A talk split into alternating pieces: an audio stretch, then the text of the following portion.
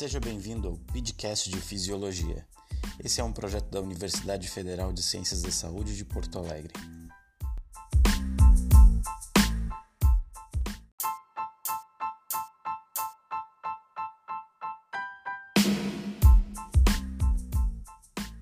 Esse projeto é orientado pelas professoras doutora Lucila Gutierrez e Marilene Poroski. São professoras de Fisiologia da Universidade.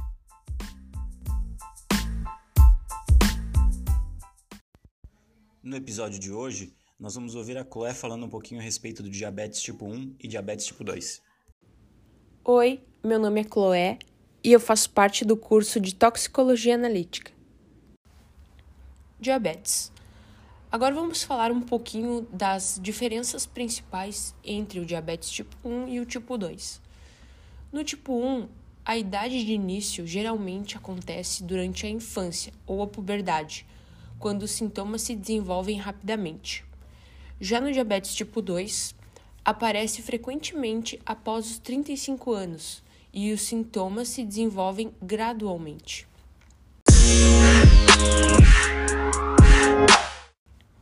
No diabetes tipo 1, a prevalência é de 10% dos diabéticos diagnosticados, enquanto que no diabetes tipo 2, a maioria das é a porcentagem que a maioria das pessoas é acometido pelo, pela doença.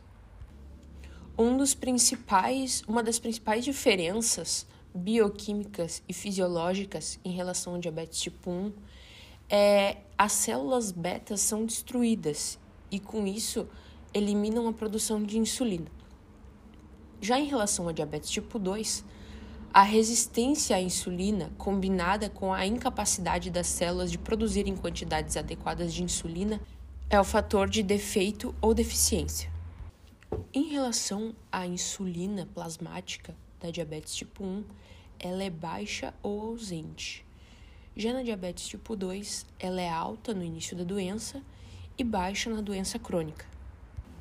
Um fator muito, muito importante em relação ao tratamento é que na diabetes tipo 1, a insulina é sempre, sempre necessária. Já na tipo 2, dieta, exercício, fármacos hipoglicemiantes orais e insulina podem não ser necessários. Os fatores que podem ser, ser tomados para melhorar, tratar essa doença seria reduzir os fatores de risco, seria pausa no tabagismo, controle da pressão sanguínea, dentre outros fatores.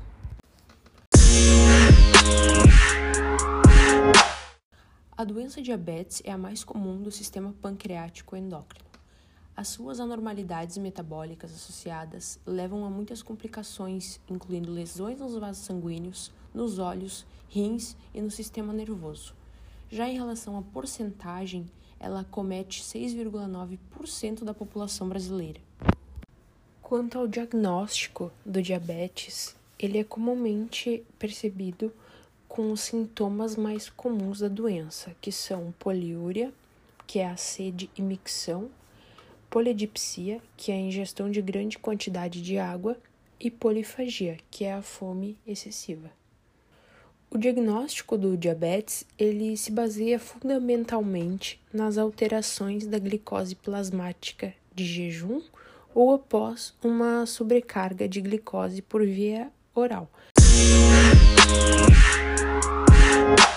Para constatar essa desregulagem é feito um, uma medição do nível de glicemia de jejum, que é entre 8 ou 12 horas. Após observados os sintomas, é feito o teste oral de tolerância à glicose, que é quando o paciente recebe uma carga de 75 gramas de glicose em jejum e a glicemia ela é medida antes e após 120 minutos. Outra forma também de medir a glicemia seria a glicose casual, como chamam padronização de tempo desde a última refeição.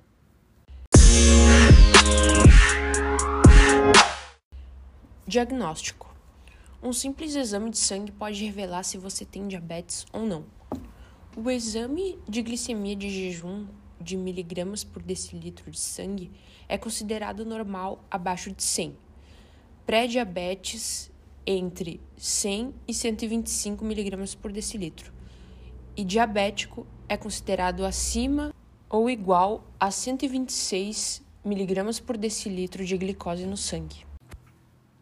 Quem é acometido pelo diabetes possui diversas complicações, como por exemplo doença renal, amputação dos membros inferiores, glaucoma, catarata, retinopatias e pele sensível.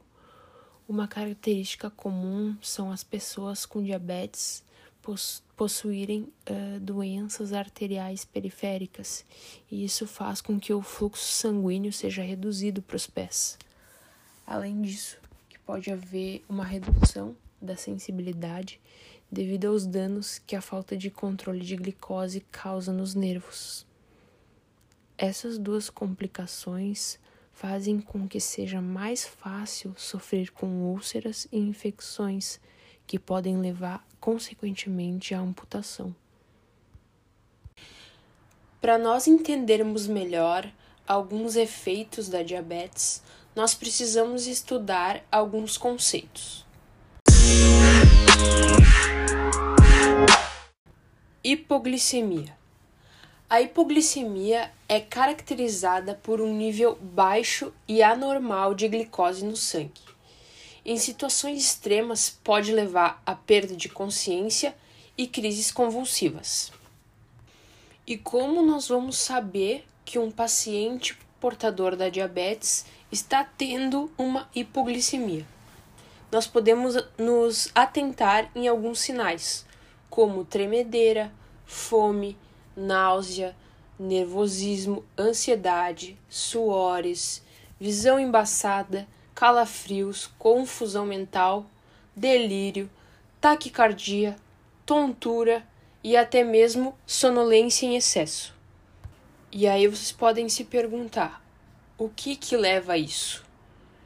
Além da predisposição, alguns fatores podem contribuir com esses sinais, como por exemplo, aumentar a quantidade de exercícios sem orientação correta, pular algumas refeições, comer menos que o necessário, exagerar na medicação e até mesmo ingerir álcool em excesso. Agora vamos falar de hiperglicemia. A hiperglicemia é caracterizada por níveis altos de glicose no sangue, causando excesso de urina e, por consequência disso, aumento da sede. A hiperglicemia ocorre quando há pouca insulina no organismo ou quando o corpo não consegue usá-la de forma apropriada. E alguns fatores podem contribuir para que o indivíduo tenha uma hiperglicemia.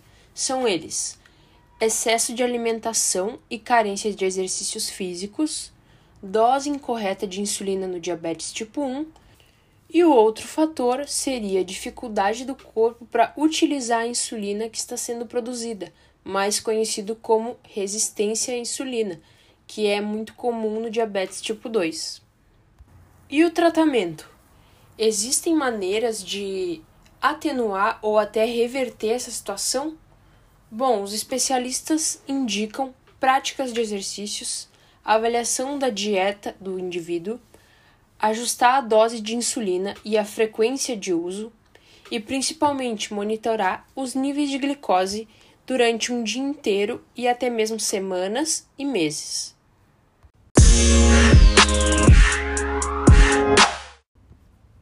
Insulina e glucagon. Os dois atuam de forma antagonista para manter a concentração de glicose plasmática dentro de uma faixa aceitável. Ambos os hormônios estão presentes no sangue na maior parte do tempo.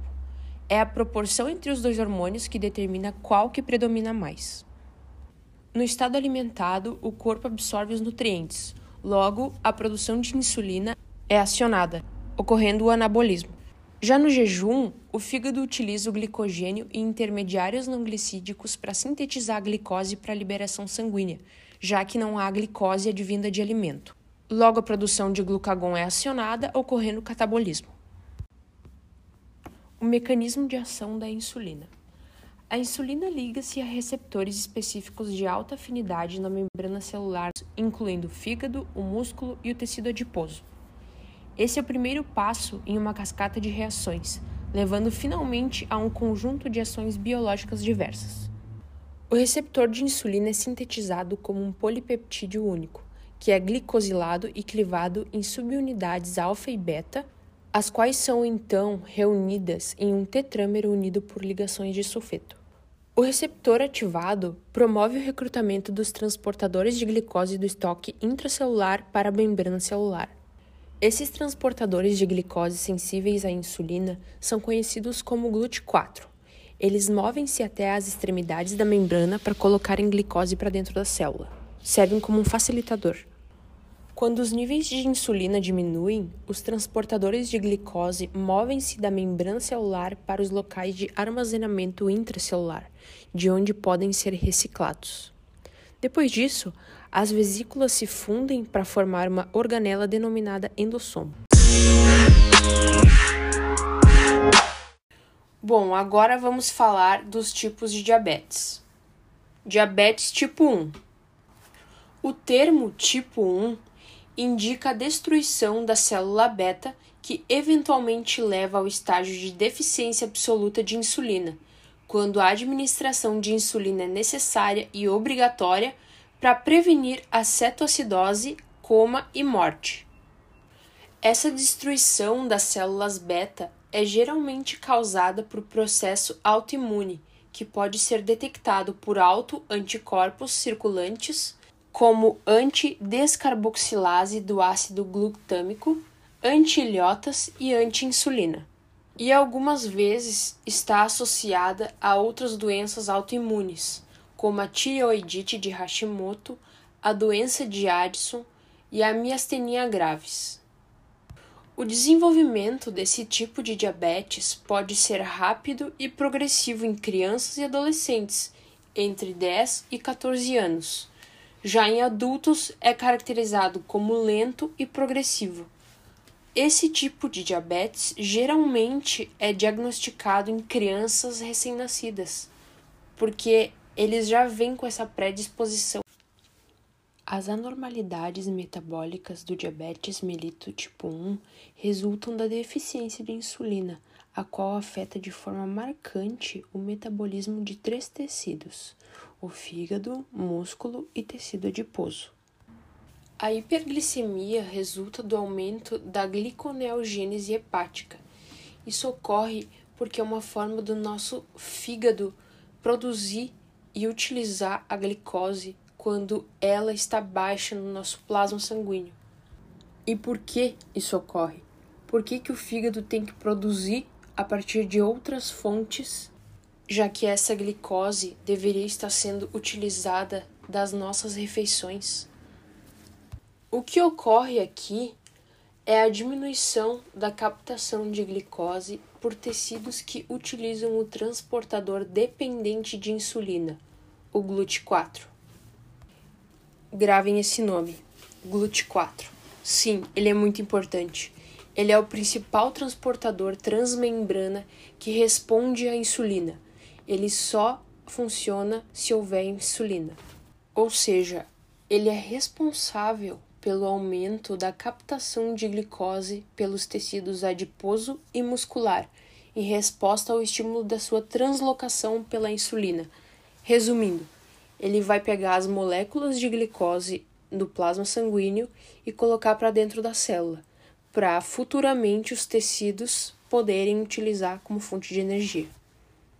Frisando que no caso do diabetes tipo 1, a insulina não está presente, mas o glucagon, que é o hormônio oposto da insulina, possuem papéis opostos, está ativo. Os dois nunca podem estar ativos juntos, como nós vimos anteriormente no início dessa aula. E com o hormônio glucagon ativo ocorre a gliconeogênese. Alterações metabólicas da diabetes tipo 1. Essas alterações resultam da deficiência de insulina, a qual afeta de forma marcante o metabolismo de três tecidos: o fígado, tecido adiposo e o músculo. Qual é o tratamento da diabetes tipo 1? Bom, os diabéticos do tipo 1 dependem de insulina injetada subcutaneamente para controlar a hiperglicemia e a cetoacidose. Dois procedimentos terapêuticos estão atualmente em uso: o tratamento padrão e o tratamento intensivo com a insulina. O tratamento padrão seria a injeção de uma ou duas doses por dia. Já a intensiva seria de três ou mais injeções por dia. Um fato curioso e relevante é que pacientes sob terapia intensiva apresentaram redução de 50% ou mais nas complicações microvasculares a longo prazo do diabetes, como retinopatia, nefropatia e neuropatia. E é claro, quando comparados com pacientes recebendo tratamento padrão. Isso confirma que as complicações do diabetes estão diretamente relacionadas com a elevação de glicose plasmática. Diabetes tipo 2 é mais comum que a diabetes tipo 1, em torno de 90% dos casos. Acomete principalmente idosos, obesos e sedentários. A doença se desenvolve lentamente e os sintomas são mais difíceis de serem reconhecidos no início da doença, por estar relacionada com a resistência à insulina no período de sobrepeso. Neste grupo, a insulina é produzida, mas alguns aspectos do sistema de resposta ao hormônio não funcionam adequadamente, ou o hormônio não é produzido nas quantidades necessárias para controlar a taxa de glicemia. Diferentemente do diabetes tipo 1, na tipo 2 não há formação excessiva de corpos cetônicos, pois a insulina, apesar da secreção inadequada, consegue restringir o desenvolvimento da cetoacidose. Principais fatores que contribuem para a hiperglicemia na diabetes tipo 2: resistência à insulina Ocorre a diminuição na capacidade dos tecidos-alvo, como fígado, tecido adiposo e músculo, de responder adequadamente às concentrações circulantes normais ou elevadas de insulina. Por exemplo, resistência à insulina é caracterizada por produção não controlada de glicose hepática e por captação diminuída de glicose pelo músculo e pelo tecido adiposo. A resistência à insulina sozinha não levará ao diabetes tipo 2. O diabetes tipo 2 se desenvolve em indivíduos resistentes à insulina que também apresentam diminuição na função das células beta. Em geral, a resistência à insulina com o risco subsequente de desenvolvimento do diabetes tipo 2 é comumente observada em idosos e indivíduos obesos, sedentários ou nos 3 a 5% de mulheres grávidas. Essas desenvolvem diabetes gestacional. Esses pacientes são incapazes de compensar adequadamente a resistência à insulina com a liberação aumentada de insulina. Células beta disfuncionais. A capacidade das células beta do pâncreas é inicialmente mantida, resultando em níveis de insulina que variam desde acima até abaixo do normal. Entretanto, com o decorrer do tempo, as células beta tornam-se progressivamente disfuncionais, sendo incapazes de secretar insulina suficiente para corrigir a hiperglicemia preponderante. Por exemplo, os níveis de insulina são altos em típicos pacientes obesos com diabetes tipo 2, mas não são tão altos quanto em indivíduos não diabéticos de obesidade similar. Assim, a progressão natural da doença resulta no declínio da capacidade de controlar a hiperglicemia com a secreção endógena de insulina. A deterioração da função das células beta pode ser acelerada pelos efeitos tóxicos da hiperglicemia persistente e pelo aumento dos ácidos graxos livres. A obesidade é a causa mais comum de resistência à insulina. Contudo, a maioria das pessoas obesas e resistentes à insulina não se torna diabética. Na ausência de um defeito da função das células beta, indivíduos obesos não diabéticos podem compensar a resistência à insulina com níveis elevados desse hormônio. Por exemplo, estudos mostram que a secreção de insulina é duas a três vezes maior em indivíduos obesos do que em indivíduos magros. Essa maior concentração de insulina compensa o seu efeito diminuído como resultado da resistência à insulina e leva a níveis de glicose sanguínea similares àqueles observados em indivíduos magros. As anormalidades metabólicas do diabetes mellitus tipo 2 são o resultado da resistência à insulina, que se expressa principalmente no fígado, no músculo e no tecido adiposo. A hiperglicemia causada por aumento na produção de glicose hepática, combinado com a diminuição na sua utilização periférica, ou seja, o corpo produz, mas não utiliza. Nesse caso, a glicose não consegue penetrar nas células com a mesma facilidade e por isso se acumula no sangue. Isso se chama resistência à insulina. Em geral, a cetose é mínima ou ausente em pacientes com diabetes tipo 2, pois a presença de insulina, mesmo na presença da resistência à insulina, diminui a cetogênese hepática.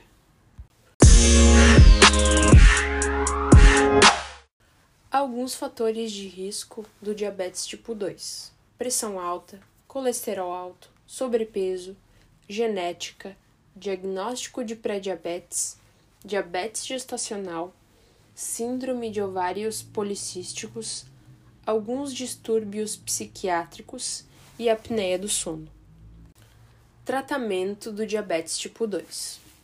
O objetivo do tratamento do diabetes tipo 2 é manter as concentrações sanguíneas de glicose dentro de limites normais e prevenir o desenvolvimento de complicações a longo prazo. Redução de peso, exercício e terapia nutricional médica, ou seja, modificações na dieta, frequentemente corrigem a hiperglicemia do diabetes tipo 2 recém-diagnosticado. Agentes hipoglicemiantes ou terapia com insulina podem ser necessários para atingir níveis satisfatórios de glicose plasmática.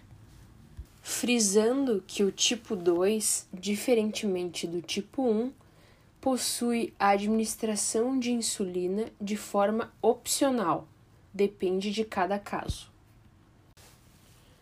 De acordo com a International Diabetes Federation, juntamente com a Sociedade Brasileira de Diabetes e a Sociedade Brasileira de Endocrinologia e Metabologia, o Brasil, em 2017, teve registrado 12,5 milhões de pessoas com diagnóstico de diabetes.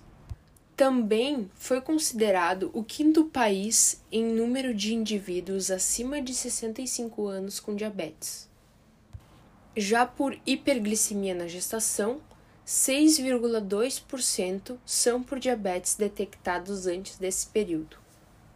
Lembrando que a diabetes é uma doença crônica não transmissível e que pode ser evitada. Exercícios físicos e uma dieta balanceada são essenciais para o controle, até mesmo para quem já tem uma predisposição a ter diabetes. A doença não tem cura, porém, o tratamento pode ser muito eficaz. Lembrando que a diabetes tipo 2, quando está na sua fase inicial, no seu pré-diabético, ela pode ser reversível sim, porque ainda não alterou o pâncreas de forma definitiva.